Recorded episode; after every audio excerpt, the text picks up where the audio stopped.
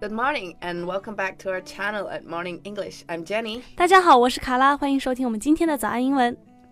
Okay, so Kara, today we're going to talk about subjects I'm sure you're going to enjoy. Really? So what's that? Okay, try guess. uh, we just talked about the cake. So coffee? Mm, Close. But um, today we're actually going to talk about words that we use to describe the taste of food. Cool. This is something I could really do with learning because I know the basics like delicious and yummy, and that's really it. Yeah, those are really common ones. So we we can try to learn some more. Cool. 如果你想要查看本期节目的文字笔记，欢迎大家微信和微博搜索关注“早安英文”。 另外，我们为大家准备了免费的神秘学习大礼包，请微信搜索关注“早安英文”，回复“福利”两个字就可以看到了。 So, um, you're right. The first one we can do is delicious, but we should try not to say very. I think very is often used by people who are learning English as a second language too much. Um, we should for sure try to look for alternatives uh, instead. So, for example, that beef was very delicious. A better way would be to say it was either really delicious or it tasted very good. Right, so using very is not so good. Yeah. But is there a reason like why is very delicious not good? Well, the word delicious actually means something tastes very good, so you don't need to say it's very as well. 啊、就因为 delicious 它本身就是一个比较强烈的形容词，它本身就有非常或者说绝对的意思，就相当于 very tasty，right？所以最好呢就不要再和 very 再合用了。而且像这样强烈的形容词，我们通常也不会用在这个疑问句啊或者否定句当中。举个例子，We don't say Is the beef delicious？ Yeah, you wouldn't ask somebody this question.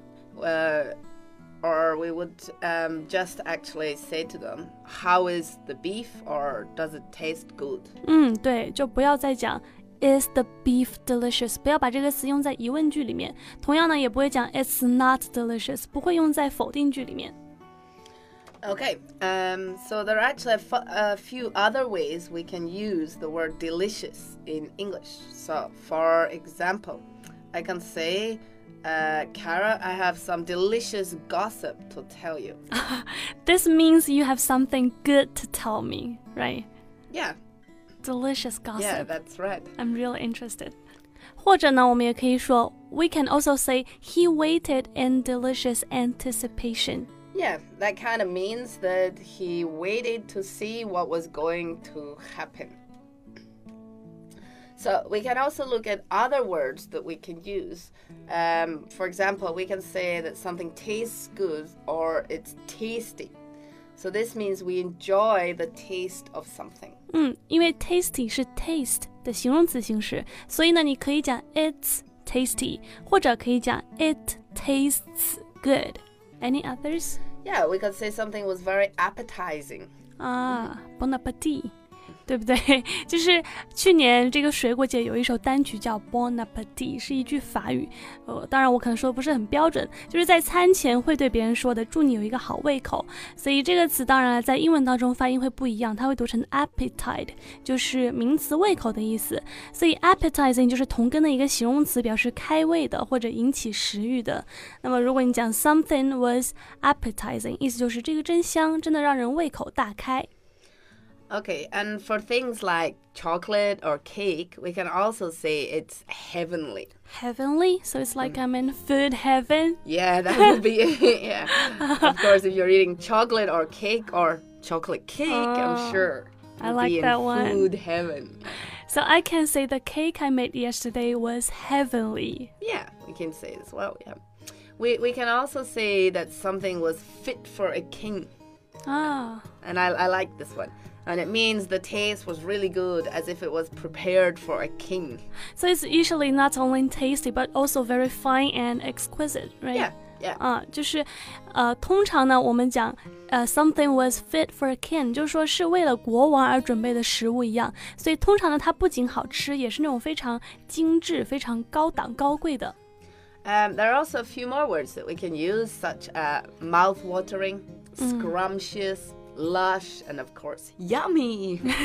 Mouth watering 和 yummy 应该是大家比较熟悉的。这个 scrumptious 给大家拼写一下，又来拼写了，S C R U M P T I O U S，可口的、美味的意思。And lush, lush. I I didn't know lush can be used to describe food.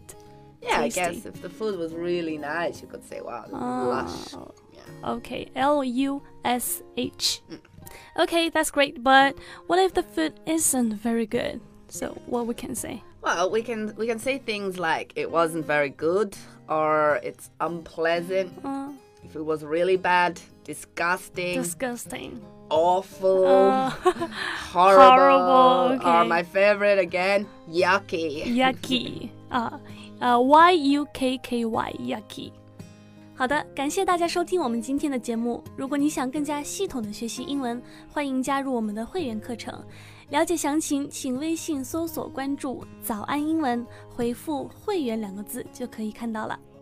Okay, well, I'm sure your mouth is watering after all this talk about delicious vocabulary.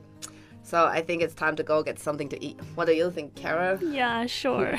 so let's wrap this up. And thank you guys so much for listening. This is Kara again. And this is Jenny. We'll see you guys next time. Bye bye. Bye bye.